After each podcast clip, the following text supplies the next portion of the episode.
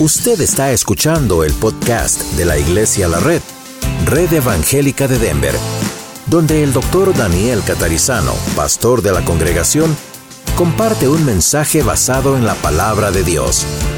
Ahora abra su corazón y permita que en los próximos minutos el Señor le hable y le bendiga.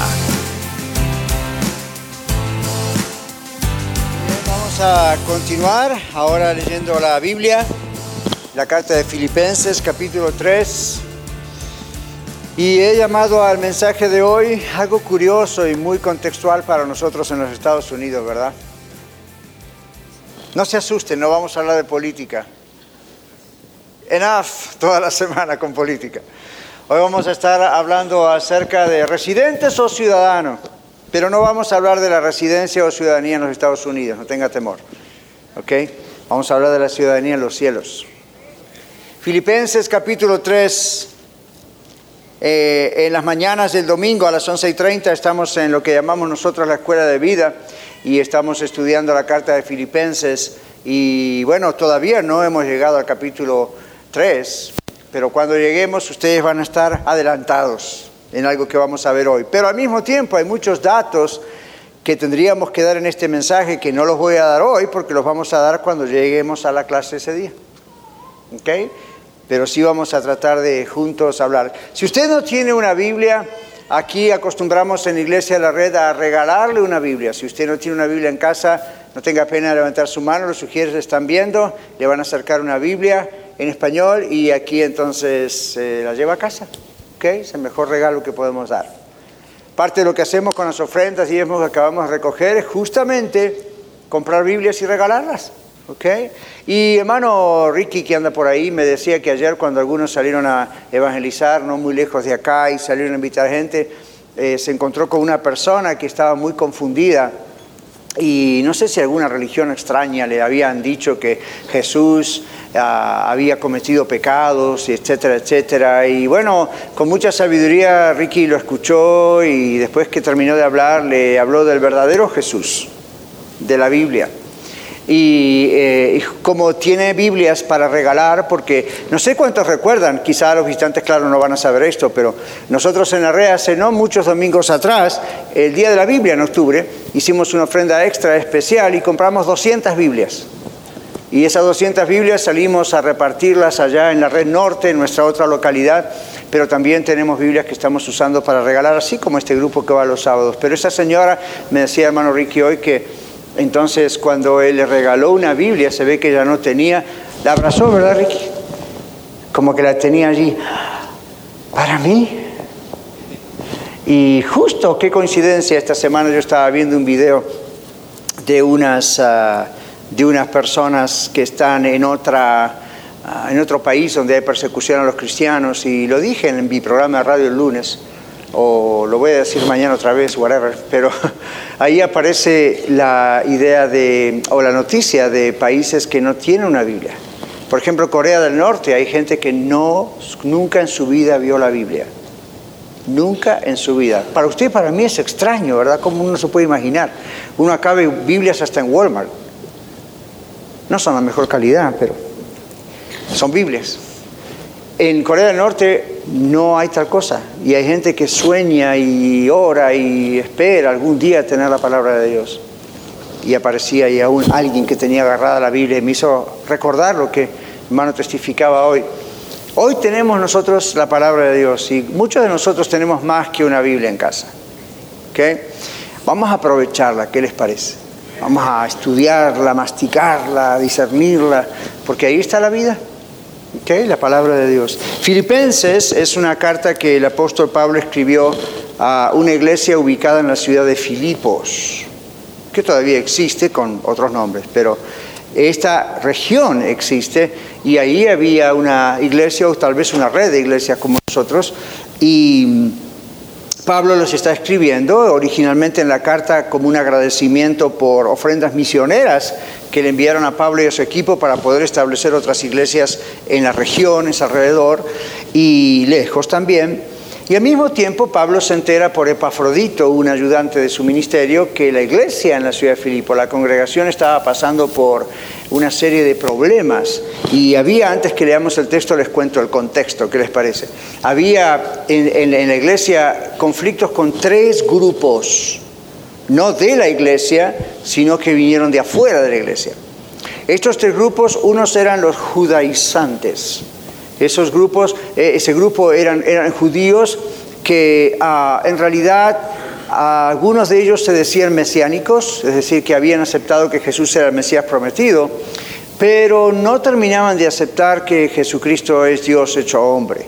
Y no estaban acostumbrados a querer aceptar eso tampoco, e insistían con la circuncisión en los varones como en la, la antigua ley de Moisés en el pacto dado por Dios a los israelitas, pensando que esa era una forma de ser salvo. Entonces, venían a las iglesias de los gentiles, no judíos, como el caso de Filipos, y se metían en las casas donde las iglesias se reunían con grupos caseros, células, o, hacían las congregaciones cuando estaban todos juntos, y empezaban a tratar de convencer a la gente de lo contrario a lo que Pablo y sus pastores amigos enseñaban, la verdadera doctrina.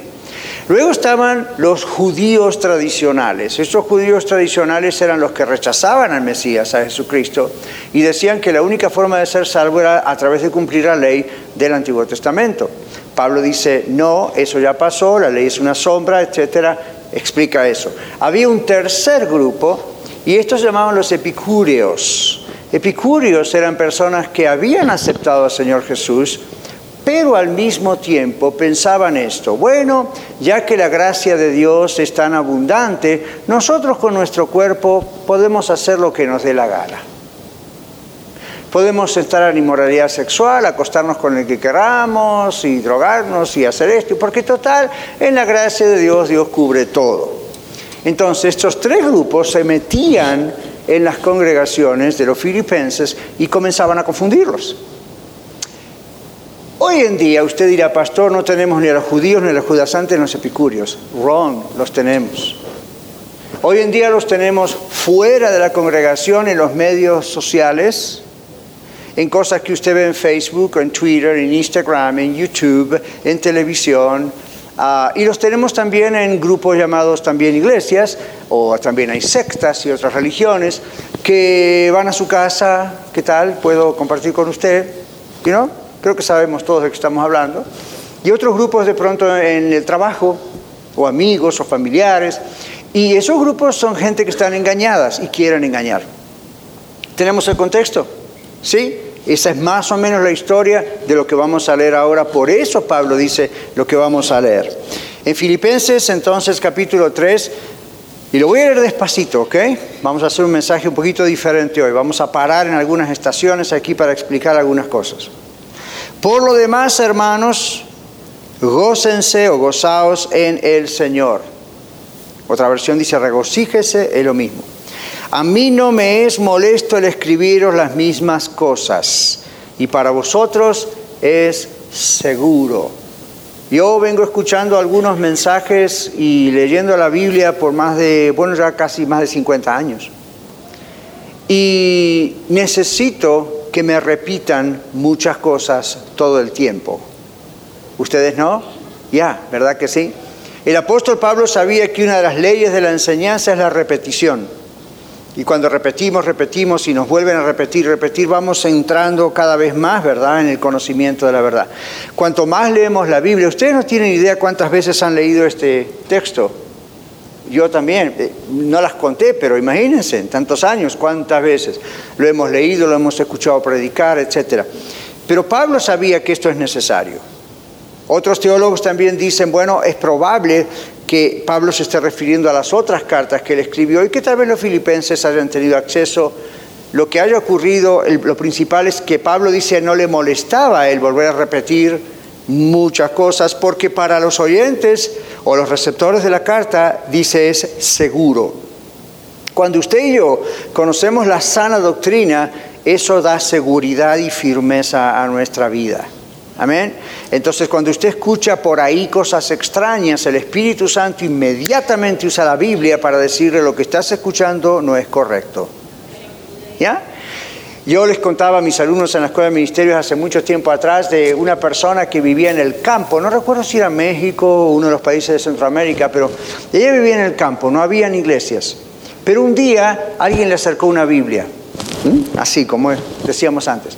Ella leyó la Biblia, leyó Juan 3.16, leyó otros textos y entregó su vida al Señor Jesucristo. ¿Sabían ustedes que uno puede entregarse a Cristo no más por leer la Biblia? El Espíritu Santo, Dios trabajó a través de eso. Bueno, ella leyó la Biblia se entregó a Cristo, pero había un problema, no había iglesia en el pueblo. Entonces no había quien le explicase muchas cosas. No había pastor, no había maestro, no había internet, no había televisión, no había YouTube, a mí no había lo que tenemos hoy. Entonces ella se dedicó a decir, bueno, esta es tu palabra, Señor, yo voy a leer tu palabra. Vas a tener que explicarme, es el único maestro que voy a tener por ahora. Tú hablas de maestros y pastores, pero aquí en la ciudad no hay ninguno en el pueblo. Así que ella empezó a leer la Biblia. Reconocía que había partes que no la comprendía, pero confiaba que el Señor en algún momento se le iba a explicar. Pasando un tiempo, pasaron personas allí, supuestamente cristianas, hablando de la Biblia. Y ella los escuchaba y decía, yo no sé cómo explicarlo, yo no sé cómo debatir con ellos, yo no tengo el entrenamiento de ellos ni la experiencia de ellos, pero muchas de las cosas que estos dicen no es verdad, no es cierto. Pero ¿cómo hacía para debatirlo? Simplemente dijo, no es cierto. Y volví a mirar en la Biblia y decía, no es lo que yo creo que la Biblia dice. ¿Por qué les digo esto? Cuando una persona se entrega a Cristo como Salvador y Señor, la Biblia dice que en ese mismo momento el Espíritu Santo viene a esa vida. De otra manera la persona podría nacer de nuevo y ser cristiana. El Espíritu Santo viene a esa vida. La Biblia dice que en ese momento se produce un sello, lo que la Biblia dice el sello, la marca del Espíritu Santo. ¿Qué ocurre? Ese momento, usted, yo, cuando aceptamos a Cristo, reconocemos nuestros pecados y la necesidad de recibir a Cristo y somos salvos, Dios nos separa. Estábamos aquí, Dios nos pone aquí. La Biblia dice, eran de las tinieblas, ahora son de la luz admirable del Señor. Eran del reino de Satanás, ahora es del reino de Cristo. Entonces, Dios entra en nosotros. Y aunque estemos solos en una isla en el Pacífico y seamos los únicos habitantes, si tenemos a Cristo en nuestro corazón, Dios va a hablar a nuestro corazón. Y Dios nos va a mostrar lo correcto y lo incorrecto. Eso no excluye la necesidad de pastores, maestros, porque la Biblia dice que Él escoge personas así. Pero lo que les digo es que aún si no hubiese, Dios se encarga de mostrarnos qué es lo correcto, qué es lo incorrecto, qué es la verdad, qué no es la verdad. Entonces, eso nos hace más responsables a nosotros al tener Biblias, pastores, líderes, maestros. No es una excusa para decir no necesito entonces estar en la iglesia. Al contrario, nos hace más responsables. Pero el punto aquí es decir, ok, el Señor se encarga de hablarnos. Si usted tiene el Espíritu Santo, que lo tiene desde el momento que conoce a Cristo, usted se va a dar cuenta cuando algo no está bien. Quizá no lo va a poder explicar como el pastor con entrenamiento lo puede explicar o el maestro lo puede explicar, pero usted se va a dar cuenta. Muchas personas en mi vida me han dicho, o yo mismo antes, ¿verdad? Ignorando todavía muchas cosas, todavía en el tiempo de aprendizaje, yo no sabía por qué algo estaba mal, pero sabía que estaba mal. Y después me daba una tremenda satisfacción cuando veía en un comentario bíblico, en un diccionario bíblico, en la Biblia, o iba aprendiendo de mis maestros y decía, entonces lo que yo pensaba que estaba mal, ahora se confirma que estaba mal. Gloria a Dios, gracias Espíritu Santo. ¿Ven? Ahora, si no hay tal cosa como una conversión genuina, entonces el Espíritu de Dios no habita en usted y usted pues va a ser llevado de la nariz para cualquier viento de doctrina. ¿Ya? Entonces, en la iglesia de Filipenses pasaban estas cosas. Y Dios a veces permite, en ocasiones permite, que haya ciertas cosas que ocurren para ver quién realmente ha nacido de nuevo en Cristo y quién todavía necesita convertirse a Cristo para nacer de nuevo, ¿verdad?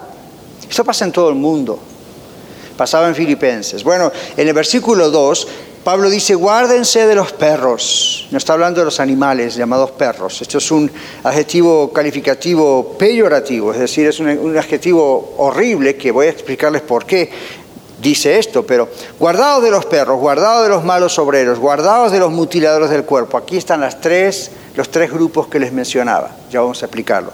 Verso 3.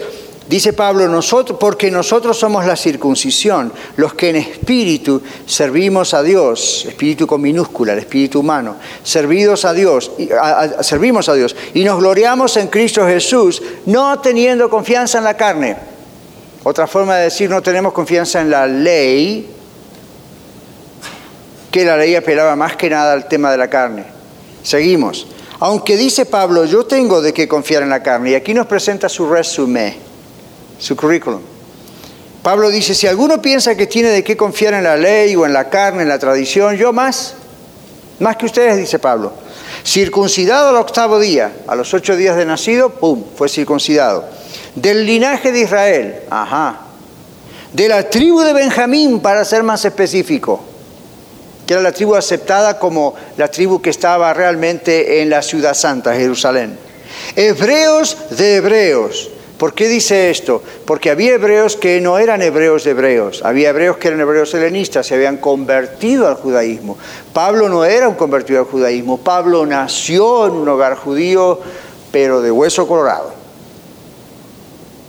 En cuanto a la ley, fariseo, lo máximo de la ley, llegar a ser un maestro de la ley. En cuanto a celo, perseguidor de la iglesia. Cuando Pablo estaba yendo a la ciudad de Damasco con cartas del gobierno y de los religiosos para perseguir y matar la iglesia cristiana, ¿se acuerdan?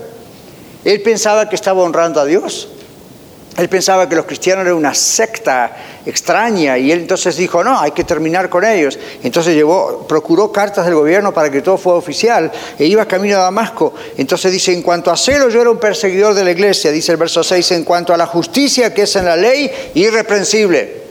En otras palabras, cada punto de las 613 leyes, más los 10 mandamientos, yo los cumplí todos, decía Pablo. Y había forma de comprobarlo. Estamos, todos los ritos, todas las cositas, Pablo dice, yo cumplí todo eso. Verso 7, pero cuantas cosas eran para mí ganancia, las he estimado como pérdida por amor de Cristo. Aquí está la conversión de Pablo diciendo, lo dejé todo atrás porque abrí mis ojos, Dios abrió mis ojos por amor a Él, a Cristo, yo he dejado todo eso atrás. Verso 8, y esto no es solo el pasado, ¿no? Dice, ciertamente aún, ahorita, hoy, estimo todas las cosas como pérdida. Observe esto, por la excelencia del conocimiento de Cristo Jesús, mi Señor, por lo cual por amor del cual lo he perdido todo y lo tengo por basura para ganar a Cristo. Esta expresión, la excelencia, es por el supremo valor que tiene conocer a Cristo cada vez más. Pablo ya conocía a Cristo, era un cristiano, el Señor lo encontró en Damasco, se apareció como a nadie más de esa manera así para designarlo apóstol y Pablo se convirtió a Cristo. Y el cambio de Pablo fue 100% radical. Y ahora en vez de ser perseguidor de la iglesia, es alguien a quien Dios usa para fundar nuevas iglesias. Qué curioso, ¿verdad? ¿Creen ustedes acaso que Dios puede usar hasta un terrorista como Pablo en contra de la religión y de pronto enfrentarse con el Señor Jesucristo, rendirle su vida y transformarse en un increíble pastor? Ya, para Dios todo es posible. Dios se especializa en esas cosas. Cuando usted escuche las noticias o vea personas así que son tan antagonistas y contrarias y perseguidoras del Evangelio, ore por ellos. Usted nunca sabe que Dios tiene o qué tiene Dios para ellos. Pero Pablo dice, toda la, tradición cultural, mis tradiciones religiosas, mi religión oficial antes, todos mis conocimientos. Pablo era rico, Pablo era una familia judía de Tarso. En Tarso estaba esa gente rica. No sé cómo lo diríamos hoy, pero vamos a suponer, diríamos algo así como que Pablo vivía en Highlands Ranch. ¿Está bien? O Pablo vivía en una mansión en Hollywood. O lo mejor sería decir, Pablo vivía en la zona de Connecticut o Boston, donde están todos los cabeza grande, ¿verdad? Cerca de Harvard, cerca de Yale. Porque cuando usted ve el currículum de Pablo, hoy en la actualidad, Pablo tendría varios PhDs, Pablo tendría varios doctorados, varios. Pablo hablaba multiplicidad de lenguas. ¿Cuánto sabía eso? Pablo hablaba no solamente griego, hablaba hebreo, hablaba caldeo, hablaba asirio. Pablo era increíble. Era una persona súper educada.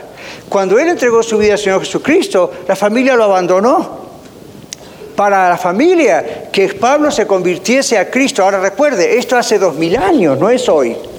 Hoy en día los cristianos muchas veces somos criticados como si fuésemos una secta, pero para Pablo esto era absolutamente nuevo. No había historia del cristianismo. Esto era una nueva cosa que aparecía y muchos llamaban, los, los judíos lo llamaban una, una secta, algo diabólico. Y ahora el hijo de ellos, Saulo, de la ciudad de Tarso, se entrega a Jesucristo, tiene un encuentro personal con Cristo, se arrepiente, le da su vida a Cristo, Cristo lo elige para ser alguien que predique el Evangelio, su familia lo destituyó. Suena familiar por alguna razón. Su familia lo destituyó, ¿verdad? No herencia, basta de nombre, no te conocemos, tú nunca más eres nuestro hijo, no pises nuestra casa, basta, no queremos saber nada de ti. Pablo, el multimillonario, el supereducado, se transformó en un pobre misionero dependiendo de las ofrendas de los demás. Pero él dijo, yo dejé todo eso por amor a Cristo. Y dice, y ahora que tengo a Cristo en mi corazón, por el supremo valor que es Cristo para mí, por la excelencia de conocerlo cada vez más y estar más cerca de Él y más íntimo con Él y conocer todo lo que Él tiene para mí y todo como Él me quiere usar. Yo todavía tengo todo como si, who cares? Entonces aún Pablo, que ya había, fundado iglesias y que era conocido ahora como el gran apóstol de los gentiles, Pablo miraba hacia atrás y decía, yo no necesito una placa, no necesito un monumento al mejor misionero del país, no necesito que Radio Luz diga, aquí está él, ¿ok? No existía Radio Luz, fue un chiste. Pero, pero ven la idea, captamos la idea. Él no dice todo eso es malo, es pecaminoso. Él dice, aún eso, que es un buen logro para la gloria de Dios, yo lo tengo como algo, eh, who cares? Yo quiero estar cada vez más cerca del Señor. Quiero conocerlo cada vez más. Usted sabe que el Señor tiene mucho más para usted de lo que usted ya agarró. Y que no es porque Dios no se lo quiere dar, sino porque usted está muy ocupado. Dios tiene mucho más. Hay dudas, hay preguntas que usted tiene y que yo tengo y la única forma de responderlas es acercándose cada vez más a Él. Es metiéndose en la Biblia como que se mete en una alberca y de acá no salgo hasta que aprenda a nadar. Es metiéndose en la oración. No es simplemente dependiendo de que pastor catarizano o alguien más venga y le dé una inyeccióncita de espíritu. Usted no viene acá a buscar una dosis. Yo no quiero una dosis. Yo quiero la verdad y para eso yo tengo que hacer una parte. ¿Y usted también? Entonces los filipenses estaban en ese asunto, ¿verdad? Con tres grupos que los confundían y el apóstol que era apasionado por Cristo. No era un fanático, simplemente era apasionado porque él tuvo una verdadera experiencia con el Señor Jesucristo. Cuando dice lo tengo todo por basura para ganar a Cristo, la idea no es que lo puede perder o no es salvo, la idea es quiero ganarlo, quiero, quiero conocer cada, cada vez más cada vez más, eso es como estoy haciendo una inversión en mi vida y acá necesito stock, ¿verdad? Y más inversión y más inversión. Claro que sí. Y luego el versículo 9 dice, y ser hallado en él, no quiere decir que Jesús no había hallado a Pablo, simplemente observe, ser hallado en él no teniendo mi propia justicia, que es por la ley, recién nos dio el resumen, ¿verdad? El currículum, la tradición, la oficial. Dice, no, yo no quiero esa justicia, sino la justicia que es por la fe en Cristo o de, Cristo, la justicia que es de Dios por la fe. La salvación no es por obras para que nadie se gloríe, dice la Biblia. La salvación es por confiar completamente en Cristo. Piense por esto en un momento, deje el dedito ahí en el versículo 10 y piense un momento en esto. En el momento que una persona reconoce que es pecadora, ¿alguno no es pecador aquí? Levante la mano. Me voy a vivir con usted si usted no es pecador. Entonces, todos somos pecadores. La Biblia dice que el pecado nos aleja de Dios. Por cuanto todos pecaron, están destituidos, echados fuera de la presencia de Dios. Dios sabía que nadie podía reconciliarse con Él y arreglar el asunto. Entonces Él se hace hombre, Él envía a Jesús a pagar por nosotros en la cruz para que entonces tengamos el perdón de nuestros pecados. Amén. Cuando eso ocurre y usted lo reconoce y dice yo quiero eso, usted le entrega realmente su vida al Señor Jesús. No es una sencilla decisión, ah, me gusta, antes era esto, ahora soy esto. Realmente usted entrega su vida a Cristo. Cuando Cristo viene a su vida, entonces la cosa comienza a cambiar. El Espíritu Santo, como dijimos, viene a nuestra vida y Él, Dios, se encarga de empezar a cambiar nuestra vida. Entonces, aquí dice, bueno, eh, yo ya no estoy pendiente de ser salvo por las obras. No puedo ser salvo por simplemente cumplir la ley. La ley en el Antiguo Testamento, de Génesis a Malaquías, está simplemente para mostrarnos que somos pecadores y que no lo vamos a lograr con la religión. La ley fue dada al pueblo de Israel, desde el cual Jesús vino como ser humano. Entonces, Dios muestra las leyes, los diez mandamientos, Dios muestra esas 613 leyes más todas las que los demás agregaron para tratar de explicar. Y, Dios dice, no hay forma de ser salvos por medio de la ley. Los judíos decían, pero la circuncisión, y Dios dice, la circuncisión no lo va a salvar. La circuncisión es una señal del pacto de Dios con el pueblo de Israel. Hoy en día la circuncisión muchas veces se hace por cuestiones higiénicas o lo que sea, pero no crean judíos que porque ustedes son circuncisos. La Biblia habla de la circuncisión verdadera, es la circuncisión del corazón, donde no se quita un pedacito de carne, se quita el pecado. Entonces, desde el momento que usted acepta al Señor Jesucristo y le entrega su vida, Dios en el Espíritu Santo le da otro poder. ¿Sabe cuál es? Usted ya no es más esclavo del pecado. Somos pecadores, sí, pero ya no somos esclavos del pecado. La Biblia dice que el pecado ya nos enseñorea de nosotros, no es nuestro Señor, como antes. Antes uno pecaba porque, pues, ni modo, ¿qué hago? ahí voy, no puedo, no puedo, no puedo, quiero pero no puedo. Entonces voy a hacer esta obra, voy a ir con este psicólogo, voy a ir con este consejero, voy a ir con este charlatán en televisión, voy a ver qué puedo hacer porque tengo que mejorar y no se logra. Uno avanza un, dos pasos y retrocede tres o cuatro y así está. Cuando viene usted a Jesucristo, Dios le da el poder para vencer. Ahora, está en usted si usted quiere usar ese poder o no. Si usted no quiere usar ese poder, aunque usted tiene el poder de Cristo, no lo va a usar y por eso cae o por eso caigo. Pero si lo uso, me doy cuenta de que el, diablo no tiene más poder sobre mí. La Biblia dice inclusive que el que está en Cristo, el maligno, no le toca. Puede estorbarnos, puede, y no, con sus demonios hacer sus cosas, pero no nos va a tocar porque somos de Cristo. Y donde está reinando Cristo no puede reinar otro. ¿Cuántos saben que Dios no comparte su trono con nadie?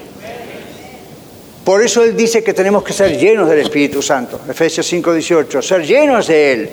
Para que nuestra mente no empiece a deambular por cosas raras o abrir las puertas a cosas extrañas y seamos confundidos. Esto tenían los filipenses. Ahora seguimos. Verso 10. Pablo dice a fin de conocerle. Esta palabra conocerlo, conocerle, que es la palabra ginosco en griego, indica el conocimiento íntimo, así como el marido y la mujer se conocen íntimamente. Esa es la idea. Conocer a Jesucristo, mis queridos amigos y, y, miembros de la iglesia, conocer a Cristo no es conocer de Cristo y tener información cada vez más del Señor. Qué bueno que tenga información. Hoy usted está recibiendo aquí información y los que escuchan en el podcast también. Pero escúcheme, esta información puede no servirle de mucho a usted o casi de nada a menos que usted personalmente conozca a Cristo. Yo le puedo hablar de mi esposa, pero nadie conoce a mi esposa como yo. Ella le puede hablar de mí, pero nadie me conoce a mí como ella. Yo le puedo hablar de Cristo, pero si usted no conoce a Cristo, nadie puede experimentar a Cristo más que usted. Yo le puedo presentar a Cristo, como lo estoy haciendo. Yo le puedo acercar y decir, mire, acérquese. Y Pablo decía eso, yo dejo todo a un lado con tal de conocerlo a Él cada vez más. No dice conocerlo por primera vez, ya lo conoce, ya es salvo, dice cada vez más. No dice es un fanático religioso, dice quiero conocerlo cada vez más. Estaba leyendo un comentarista que dice que esto es muy parecido a los evangelios. Los evangelios son Mateo, Marcos, Lucas y Juan.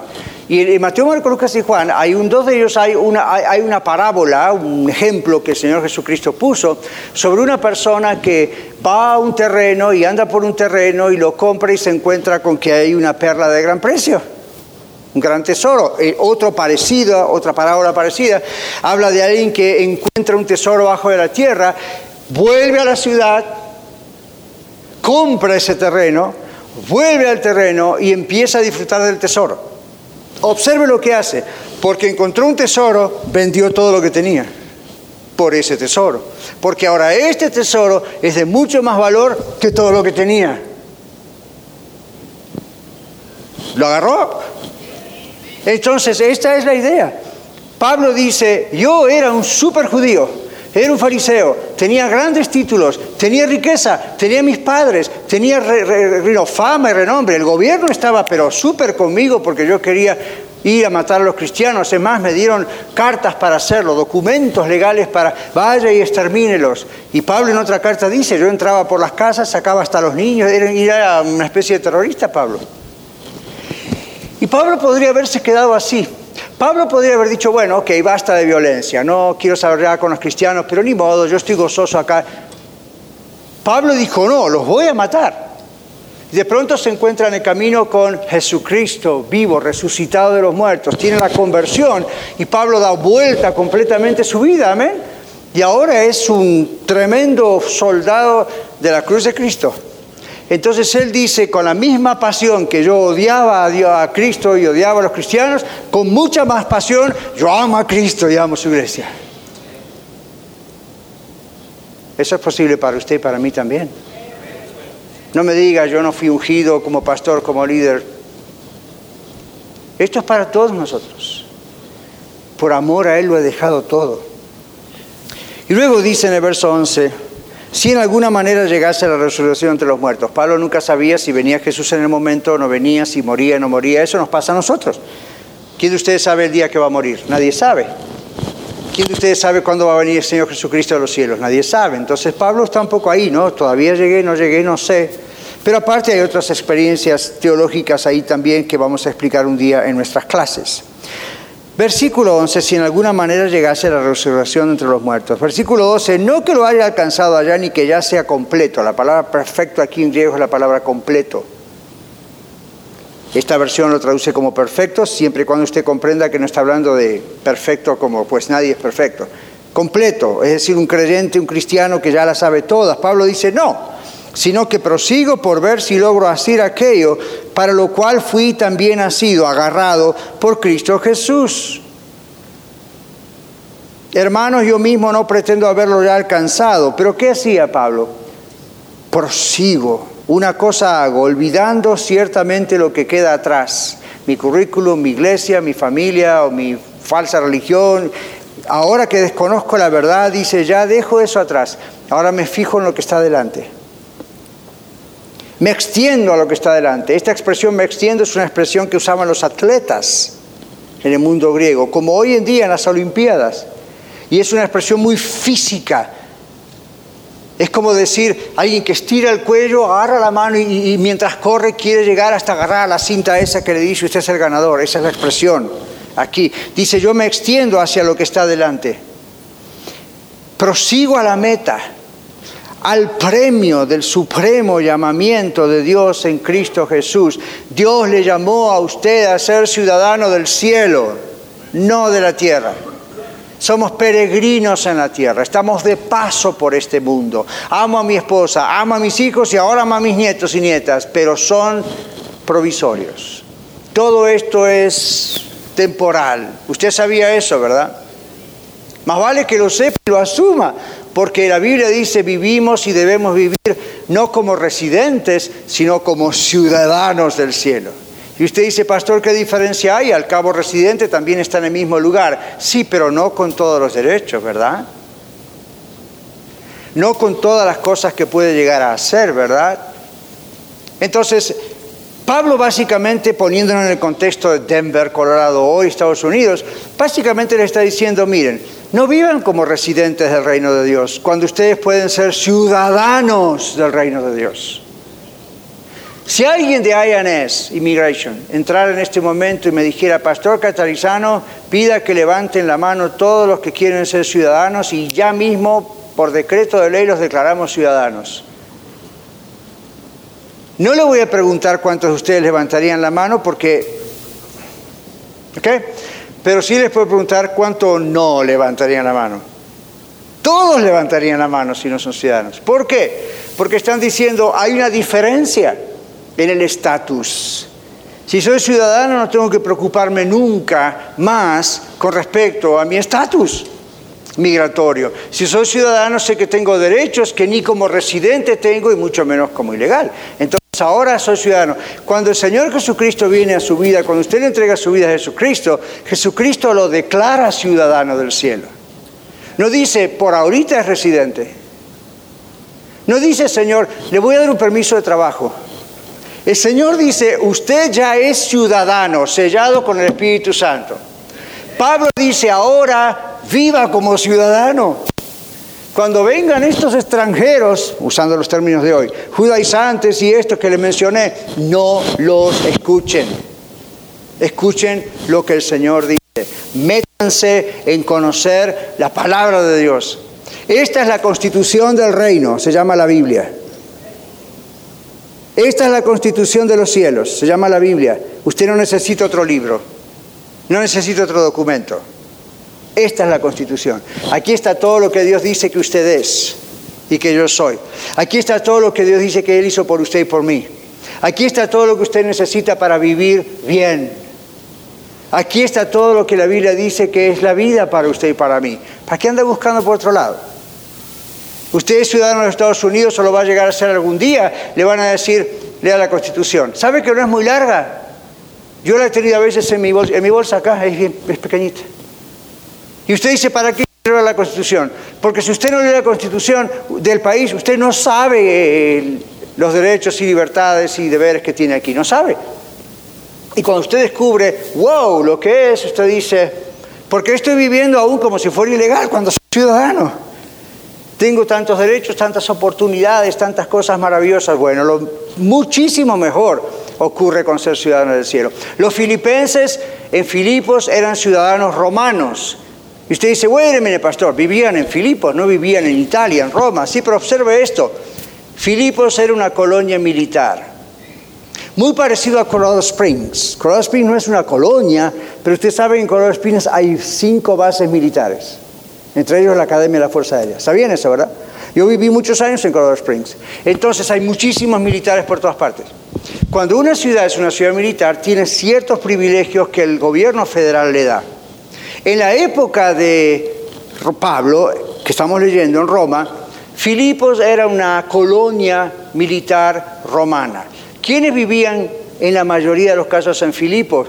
Ex ciudadanos, ex soldados romanos que después de 21 a 25 años se retiraban de la profesión y entonces los mandaban a vivir en esta especie de paraíso que era la ciudad de Filipos.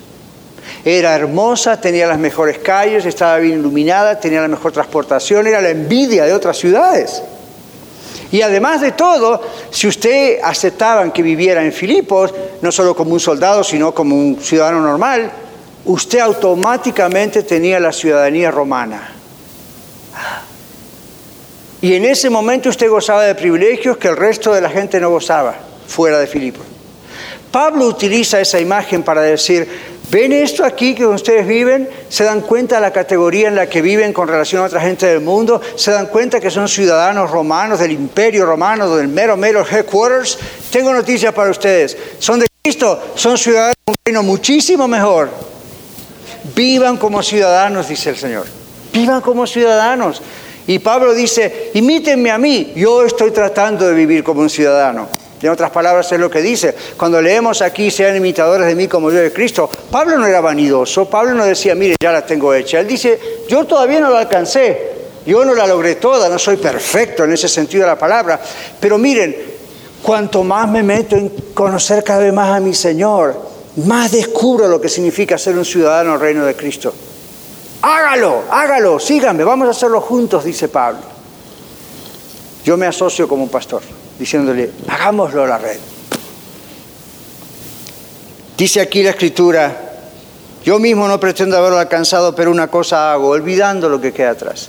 Muchos de ustedes como yo tenemos un pasado. Pues todos tenemos un pasado, pero usted sabe a qué nos referimos. Tenemos pasados de los cuales quizás nos avergonzamos cuando los recordamos. O tal vez venimos de otras congregaciones o no congregaciones, I don't know. Venimos de situaciones, ¿verdad? Donde uno tiene miedo y tiene dudas y dice, I don't know. Olvídese de lo que queda atrás. Mire lo que está adelante. Pero mire lo que está adelante con los ojos de la Biblia, con los ojos de la fe. Dice Pablo, olvídense lo que queda atrás, extiéndase. Acá hay una cuestión intencional y proactiva, ¿verdad? Extiéndase, haga lo suyo para ir hacia adelante. Dice Pablo, verso 14, prosigo a la meta, al premio de supremo amamiento de Dios en Cristo Jesús. Soy un ciudadano del cielo. Verso 15, así que todos los que somos perfectos, otra vez la idea de completos, que ya comprendimos esto, esto mismo sintamos. O sea, el griego aquí dice la misma actitud tengamos, esa es la idea. Y si otra cosa sentís, también esto el Señor se los va a revelar. En otras palabras, Dios les va a revelar lo que es verdad, lo que no es verdad. Verso 16, pero en aquello a que hemos llegado, es decir, ya captamos todo esto, sigamos una misma regla, sintamos una misma cosa. Y ahí dice, hermanos, sean imitadores de mí, mirad, mirad a los que así se conducen, no solamente a Él, mirad a los que así se conducen según el ejemplo que tenéis en nosotros. Pare un poquito ahí, ponga el dedo. Hace unos domingos atrás yo les, contaba algo. Yo les decía, hay personas que a veces me han dicho a mí, a mi familia y a otras personas de esta misma iglesia y otras iglesias, ¿por qué ustedes andan tan bien siempre? Pase lo que pase, se les muere alguien, andan con familia, ok, lo sufren, pero ¿por qué ustedes siempre parece que la tienen hecha? ¿Qué, qué tienen ustedes? ¿Saben que hay gente que nos ha envidiado por eso? Que se ha apartado de nosotros porque creyeron que nos creemos más que ellos pero ni se nos pasa por la mente, Dios es testigo. Pero ¿sabe lo que pasa? Yo le digo lo que dijo Pablo. No lo hemos logrado, no la tenemos hecha, pero hasta donde llegamos es maravilloso. Haga lo mismo. ¿Qué es lo mismo, pastor? Métase en la Biblia, estúdiela, sea fiel a su iglesia, ore al Señor. A mí, esto es de supremo valor. Pablo dijo, es la excelencia de conocer a Cristo lo mayor. Nadie puede decir que somos fanáticos, tenemos nuestra vida normal como ustedes, tenemos familia, esposa, esposo, hijos, dinero no dinero, pasamos bien, pasamos mal, a veces nos enfermamos, a veces tenemos salud. Pero si ustedes ven en nosotros, en cualquier líder de la iglesia o no líder, personas que usted dice, wow, qué bien la lleva, ¿no? Gloria a Dios, mire, sabemos que pasó por acá, por allá, pero usted nunca miró personas y dijo, yo quisiera ser como esa persona, yo sí. Yo todavía tengo personas en mi vida que los observo de cerca o de lejos y digo, oh Señor, yo quiero ser como esa persona. Yo soy yo. Dios no quiere que cambie mi personalidad. Pero comprende lo que le digo. Yo quiero tener esa fe, yo quiero tener ese conocimiento que esa persona tiene. Yo quiero tener ese, ese amor por Cristo que esa persona tiene. Yo quiero ser fiel en la iglesia del Señor como esa persona es. Yo los tengo y soy su pastor. Si nosotros somos de alguna familia, nosotros u otros, de alguna forma un ejemplo para usted, no nos mire como piensa, pensar son tan especiales, tan religiosos, no. Yo le digo lo que dijo Pablo, no pretendemos haberlo alcanzado, pero una cosa hago, nos extendemos cada vez más, seguimos y seguimos y seguimos y los queremos arrastrar a todos nosotros, a ustedes con nosotros. Porque es lo mejor. Entonces, en vez de andar mirando por los demás lados donde la cosa falla, mire por donde la cosa a veces falla, pero da resultado. Hay otro texto en la Biblia que dice en 1 Pedro y 2 Pedro, observen a sus pastores, observen a sus líderes, observen a gente que es de influencia en su vida. Dice, imiten su fe. Su fe no es ahí fe para ver y no estoy orando y creo que Dios me va a dar tal cosa. En ese caso es la práctica de la fe, como diría el libro de Santiago. Observen cómo practican la fe. ¿Es pura religión? ¿Es pura idea acá? ¿Están tratando de sacarle dinero o realmente están tratando de vivir de acuerdo a la palabra de Dios? Cuando usted ve eso, usted diga, me prendo. Una de mis hermanas tenía ciertos problemas en la escuela cuando era pequeña y le costaba retener algunas cosas y estudiar. Y la maestra, una de sus maestras, hizo la mejor decisión que una maestra puede hacer. La sentó al lado de la mejor alumna de la escuela, de su grado. La sentó ahí al lado. Y usted diría, qué feo, porque la puso para que se compare. No, la puso para que la imite. Mi hermana se hizo amiga de ella, empezaron a hablar y curiosamente, al poco tiempo mi hermana empezó a levantar los grados. Ahora no, no sé qué le dijo, qué no le dijo, pero ven, la maestra tuvo mucha sabiduría.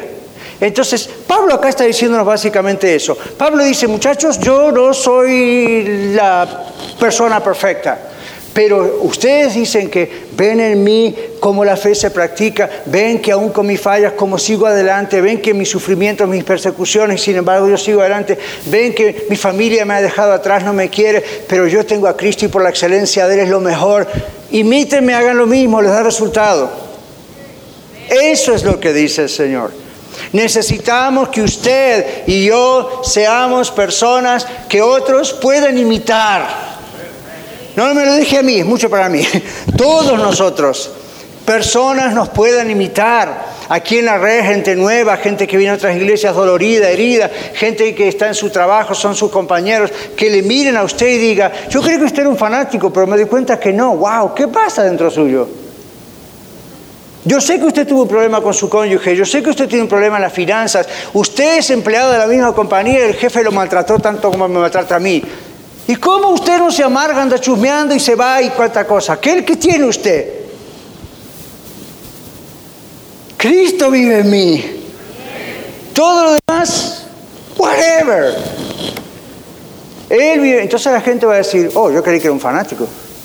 Esto es cierto. La mejor herramienta evangelística, entre otras. Vamos a concluir aquí.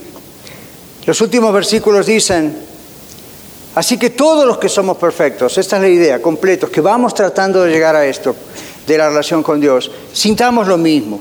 Luego 16, aquello en que hemos llegado, sigamos una misma regla, vamos en una misma dirección, una misma cosa. Verso 17, imíteme, miren los que también como yo nos conducimos según el ejemplo que tienen en nosotros. Por otra vez, esto es una vanidad, aquí está la práctica de la fe. Verso 18. Y aquí están los epicúreos que le mencionaba. Porque por ahí andan muchos, de los cuales os dije muchas veces, y ahora lo digo, ¿cómo? ¿Ustedes saben que Pablo lloraba por sus congregaciones? Aquí lo dice. Yo no soy la excepción. Pablo dice, ahora lo digo llorando, que son enemigos de la cruz de Cristo, el fin de los cuales será perdición cuyo Dios es el vientre, otra versión dice su estómago, y cuya gloria es su vergüenza, que solo piensan en lo terrenal. Los epicúreos adoraban el sexo.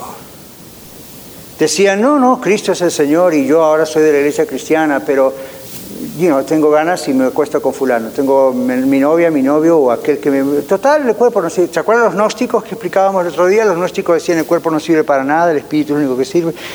Pablo está corrigiendo esto. Esa gente no tenía temor de Dios, hermanos. Esta gente, no, no todos los filipenses, este grupo que entraba no tenía temor de Dios. No tenía temor de Dios. Hablaba como quería, solo que quería, se acostaba con quien quería y al mismo tiempo decía soy cristiano. Esta gente no tenía temor de Dios y Pablo los denuncia. Pablo dice, su gloria es su vergüenza, solo piensa en lo terrenal y observe lo que está diciendo. El fin de ellos es perdición. Entonces usted dice, Pablo estaba condenando al infierno a personas que habían dicho que habían aceptado a Cristo. Sí, porque habían aceptado a Cristo, pero no se habían entregado a Cristo. Si se hubiesen entregado a Cristo no harían lo que estaban haciendo serían personas nuevas, el Espíritu Santo estaría ahí adentro de ellos. Y si hubiesen caído por distracción y perdieron sus ojos de Cristo y hubiesen sido convencidos por el Espíritu Santo, se hubiesen arrepentido, hubiesen cambiado su vida, pero eso no ocurrió. Y como no ocurrió, no tenían temor de Dios. Y les pudo haber ocurrido lo mismo que le ocurrió a Anías y Zafira, allí en los comienzos de la iglesia primitiva. Cuando la iglesia, algunos de ellos voluntariamente vendían sus propiedades y sus bienes, nadie se los requirió, nadie dijo eso en ser mejor cristiano. De su corazón les salía para que nadie le faltase nada. Y aparecieron Ananías y Zafira, ¿verdad? Ah, nosotros también hicimos esto y dieron una parte. Y Pedro, apóstol, una de las señales del apostolado verdadero, el Espíritu Santo le reveló que era mentira lo que estaban haciendo. Estaban tratando de presentarse como buenos cristianos y como mire, se habla de estos que son tan generosos, quiero que se hable de nosotros así. Y Pedro lo miró al esposo y le dijo, no has mentido a los hombres, has mentido a Dios. ¿Y qué pasó? ¡Bum! Cayó fulminado muerto. No lo mató Pedro, ¿eh? Los jóvenes se lo llevaron al cementerio. Al rato vino la esposa. ¡Bum! Otra muerta. Yo pensaba estos días, Miren si Dios continúa diciendo lo mismo hoy.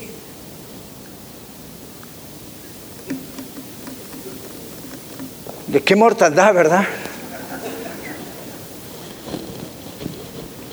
La Biblia dice, nuevas son cada mañana, grande es la misericordia del Señor.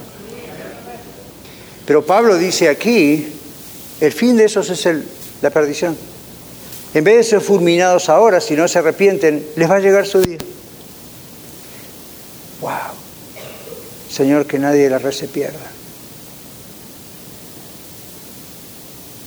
Bueno, sigue acá diciendo, versículo 19, versículo 20, mas nuestra ciudadanía está en los cielos. No estamos pensando solo en lo terrenal, nuestra ciudadanía está en los cielos, donde también esperamos al Salvador, al Señor Jesucristo, el cual va a transformar el cuerpo de la humillación nuestra, este cuerpo que peca, que se enferma, que muere. Lo va a cambiar para que sea semejante al cuerpo de la gloria suya, Jesucristo resucitado, ¿verdad? Por el poder con el cual puede también sujetar a sí mismo todas las cosas. Somos ciudadanos del cielo. No somos ciudadanos de esta tierra. Somos ciudadanos de esta tierra. Yo soy ciudadano de este país también. Bueno, qué bendición. Pero como un viejo himno decía, soy peregrino aquí, en tierra extraña estoy, lejos está mi hogar, en un país mejor, y señalábamos al cielo, no Centro, Sudamérica, Europa, en un país mejor. Y decía como Pablo el canto, embajador yo soy del reino celestial en los asuntos de mi rey. Y luego el himno decía, este mensaje pues oíd, un mensaje de paz y amor. Regocíjense, decía el himno, regocijaos pues, dice el Señor mi rey, regocijaos pues con Dios, humillaos delante de Dios. Vamos a cerrar nuestros ojos. Yo creo que tenemos que orar en este momento. Ya lo dicho es más que suficiente, ¿verdad? El Señor Jesucristo quiere que entreguemos nuestras vidas a Él porque Él nos quiere salvar. ¿Y cuántos de ustedes todavía nunca terminaron de hacer una decisión? Piensan, me quieren lavar el cerebro, me quieren cambiar de religión. ¿Qué va a pasar si me hago un cristiano, un seguidor de Cristo? ¿Qué va a pasar? Es lo mejor que un ser humano puede hacer. Sí, pero pastor, mi familia me va a envidiar, mi familia me va a odiar, mi familia me va a retirar las millones de dólares que tiene en el banco para mí. Mi familia va a no reconocerme más como su hija o su hijo o su esto o su lo otro. ¿Ok? Yo comprendo eso y eso es feo, es doloroso. Hágase esta pregunta. ¿Qué va a hacer Dios con usted? ¿Qué va a decidir Dios acerca de usted si usted decide rechazarle? Como usted no quiere rechazarle, haga lo mismo que muchísimos aquí presentes y millones y millones alrededor del mundo hicimos. En primer lugar, con toda humildad, de veras, con toda humildad, reconozca, soy un ser humano, ya eso me califica para ser pecador. Y la Biblia dice que ningún pecador puede entrar en la presencia de Dios. Amén. La Biblia dice, ningún pecador puede entrar en la presencia de Dios. Como Dios sabe que nadie puede entrar en la presencia de Dios, Él mismo mandó a su Hijo para cargar con nuestros pecados, los suyos y los míos. ¿Para qué? para que podamos reconciliarnos con Dios y ser salvos. No se trata de voy a cambiar de religión. Yo antes era católico, era judío, era musulmán. Oh, me gustó más ser cristiano, cantar más bonito, es más libertad. Olvídese. Nadie se salva así. Simplemente usted diga, yo sé que como pecador soy una persona que necesita ser salvo, porque no puedo solo salvarme. Y Dios me ha ofrecido a Cristo para ser salvo. Y hoy yo confío en Cristo. Creo que Jesucristo es el Hijo de Dios, sin ninguna duda. Creo que al tercer día, después de morir, se levantó de los muertos probando que es Dios. No tiene la muerte poder sobre Él, sino Él poder sobre la muerte. Así que como Él es Él y quien es Él, yo le voy a confiar mi vida. De aquí hasta que me muera. Y cuando me muera, Él me agarra en sus manos y me lleva a su presencia. No me lleva a un lugar extraño en el medio a ver qué pasa y que mis familiares acá a ver cómo se arreglen conmigo. No, no, no. Me lleva derecho a la presencia del Señor. Y cuando Él venga, hasta va a resucitar mi cuerpo para que yo no muera más, para que no me enferme más y esté para siempre con el Señor. Como fue el plan original, siempre estar con el Señor. ¿Usted quiere eso? Dígaselo en el Señor en oración, en sus propias palabras. Pídale perdón al Señor y dígale, Señor, Dios, yo me arrepiento perdóname, sálvame. Yo acepto el perdón que tú ganaste por mí muriendo en la cruz. Y yo acepto que tú te levantaste de los muertos y por eso, por resucitar, por vencer la muerte, tú me das vida a mí y yo también voy a vencer la muerte. Te entrego mi vida, transforma mi vida, yo no puedo transformarla solo. Te la entrego a ti. A partir de hoy quiero ser tu hijo y no quiero tener dudas al respecto, quiero ser tu hija. No importa cuál sea el costo, si mi familia me deja, si mi familia me odia, por un tiempo tal vez no lo comprendan, si otros me desprecian, si la raza me desprecia, I don't care, yo quiero estar seguro que soy salvo, porque ninguno de los que me desprecian me va a poder salvar, solo tú me puedes salvar. ¿Cuántos en esta tarde le están diciendo eso al Señor? Yo quiero hablar con usted. Levante su mano si usted está diciéndole algo parecido hacia el Señor. Señor, yo quiero ser salvo. Sálvame, Señor. Sálvame, Señor. Y quizá usted lo ha hecho alguna vez, pero dice, lo hice, pastor, pero fue así una reunión como acá, tomé una sencilla decisión, pero mi vida realmente no ha cambiado porque no entendí, no agarré la onda de lo que era. Hoy es la oportunidad. Yo creo que fue bastante claro el mensaje para decirle, Dios le ama, Jesús murió por usted para salvarle, y Él le hace un ciudadano del cielo, no un mero residente y haya pasado lo que haya pasado en el pasado, si usted le pide perdón al Señor de corazón, la Biblia dice, aun si hemos pecado, la sangre de Jesucristo, su Hijo, nos limpia de todo pecado. Así que dígale hoy al Señor, yo paro tratando de limpiar mis pecados con la buena conducta, con buenas obras, con venir a la iglesia, con ser un buen esposo o esposa. Señor, yo no puedo hacer eso, no, no lo voy a lograr jamás. Voy a confiar que tu sangre preciosa que has derramado en la cruz para el perdón de mis pecados me limpia. Lo recibo, yo acepto a eso. Y quiero que tú lo hagas y me limpies y me des paz en mi corazón de que tú has limpiado todo mi pasado, todos mis pecados. Por último, ore al Señor si usted se da cuenta que no está viviendo como un ciudadano del cielo. Que usted le tiene miedo a ser fanático, le tiene miedo al tiempo, al dinero, al qué dirán Dios tiene lo mejor para nuestra vida. Yo quiero ser un ciudadano cada vez más firme del cielo. Y usted le puede decir eso al Señor hoy, Señor, ah, yo quiero y lo quiero, pero con tu ayuda lo voy a lograr. Usted está no dando permiso a Dios porque Dios es Dios y no necesita su permiso, pero usted le está abriendo su corazón a Dios. Dios no va a hacer nada de prepo, como quien dicen, obligándolo está esperando que usted tome esa decisión. Yo la he tomado, por eso lo estoy predicando. Y le garantizo que no hay nada mejor. Nada mejor. No hay título, riqueza, familia, iglesia, cosa que sea mejor que realmente ser alguien que sigue metiéndose cada vez más dentro del Señor mismo. Ora Señor y dígaselo al final de la reunión también aquí o aquí hay personas que pueden estar orando por usted, usted se acerca a ellos y les dice cuál es su petición de oración y a la salida tenemos un cuarto de oración, dice afuera prayer room y ahí también hay personas esperándolo. Si usted quiere tomar esta o cualquier decisión, usted sencillamente quiere que alguien ore por usted. Padre, gracias te doy por este tiempo. Tenemos libertad en este país y que no se acabe nunca para poder proclamar tu evangelio públicamente como lo estoy haciendo hoy. Gracias Señor. Pero Señor, tú sabes que necesitamos fuerzas para seguir adelante, cada uno de nosotros en todas las áreas. Te agradecemos tanto por haber enviado a Jesucristo a salvarnos. Gracias Señor Jesús por haber venido a pagar en la cruz por mis pecados, por nuestros pecados. Tú podrías haberte quedado tranquilo en el cielo y mandarnos a todos al infierno y listo pero porque nos amaste tanto, descendiste a este mundo pecaminoso y sucio y luego moriste en la cruz para cargar con nuestros pecados. Donde yo tendría que haber estado, estuviste tú y te doy las gracias y sé que te lo agradeceré eternamente en los cielos. Pero mientras estamos aquí en la tierra, Señor, ayúdanos a enfocar nuestra mirada en que somos ciudadanos del cielo, que somos hijos e hijas tuyas y que todo lo podemos en ti que nos fortalece. Oh Señor, yo ruego, suplico, imploro por aquellos que se resisten, que quizás están duros o quizás tienen dudas, para que tú quiebres sus corazones. Tu palabra dice que a través de la palabra tú entras en esos corazones. Te damos gracias y te alabamos por lo que has hecho en nuestras vidas, por lo que haces en nosotros. Gracias por tu palabra. En el nombre de Jesús.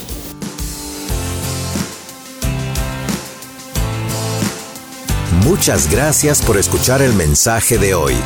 Si tiene alguna pregunta en cuanto a su relación personal con el Señor Jesucristo o está buscando unirse a la familia de la Iglesia La Red, por favor no duden en contactarse con nosotros.